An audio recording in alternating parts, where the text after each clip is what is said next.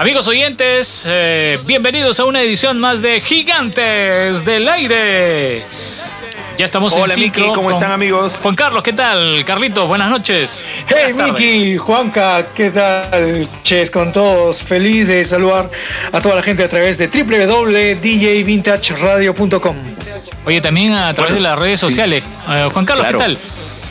Bueno, claro, a las redes sociales también vamos a darles el saludo, ¿no? Tenemos la costumbre como hombres de radio de saludar a nuestros oyentes, pero recuerden que también ahora las redes sociales son muy importantes, así es que les enviamos un fuerte abrazo a toda la gente que está conectada, no solamente en Lima, sino en el Perú entero y también en el mundo.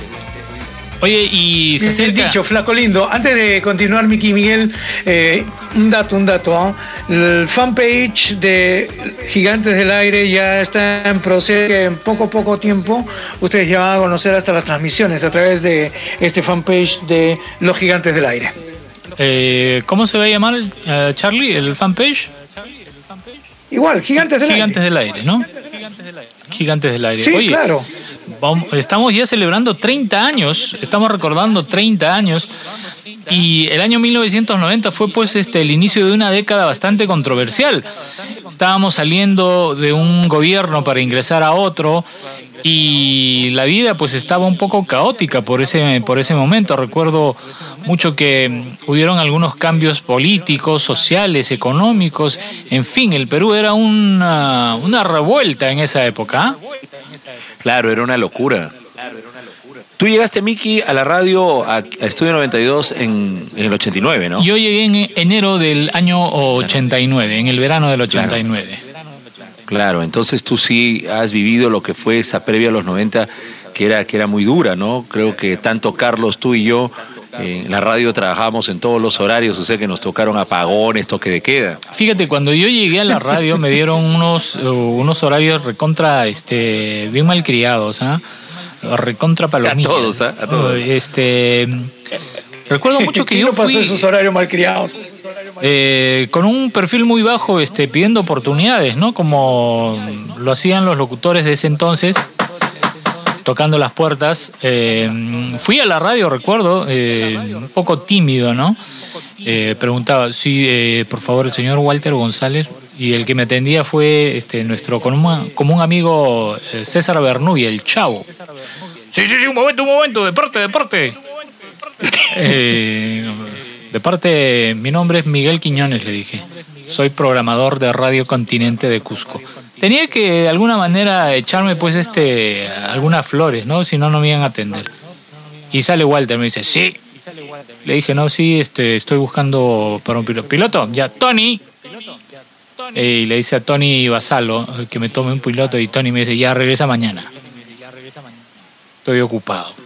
Así que el día siguiente regresé y justo por esos días eh, debutaba Héctor Felipe. Lo habían Cierto, los contratado dos llegaron casi juntos, pues. en la misma semana. Eh, claro, él debutaba en un horario estelar, eh, me parece que a las 10 de la mañana, ¿no? Con su Sí, a las 10 programa. Contigo en verano. Y yo eh, debuté ese mismo, ese mismo fin de semana, pero a las 6 de la mañana, en los horarios de las 6 de la mañana, y tenía que regresar en la noche a las 10 de la noche hasta la 1 de la mañana. Pero Miki. ¿recuerdas que el día primero de enero del 89 habían adelantado la hora? Sí, sí, sí. Fue, eh, Me parece que fue el primer año que hicieron ese cambio para ganarle al verano. eh, Ese una experimento que Ese hicieron, experimento, ¿no? Para, Sí.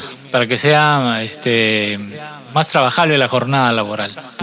Y así Para ahorrar como- energía eléctrica, decían. Sí, y así fue como este, ingresé a la radio eh, y eh, fue el gran Arturo Otoya, quien recuerdo mucho, el que me recibió en cabina y el que me enseñó a hacer los controles, ¿no? Así que mm, lo recuerdo con mucho cariño de esa época, hace ya pues eh, 31 años sería, ¿no? Hace 31 años. Sí. Impresionante, ¿ah? ¿Cómo pasa el tiempo? Y Carlos entra, y Carlos entra más o menos por ahí, ¿no? Eh, meses después. Sí, eh, en el mes de octubre. Claro, porque Carlos venía 89. acompañando a otro locutor, eh, a Jean-Pierre Quiroga, eran muy amigos de Ah, llegaron juntos. Ah, mira, no recordaba Sí, eso. ellos venían, antes de que Carlos debute, él venía este, como acompañante de Jean-Pierre en varias ocasiones. Ah, bueno, sí, sí, sí, sí. Eh, sí, es verdad, es verdad. Es pero cierto, como locutor eh, hizo varios pilotos. Conocía la cabina, toda esa etapa bastante bonita porque yo estaba por entonces Segunda Popular en una radio AM.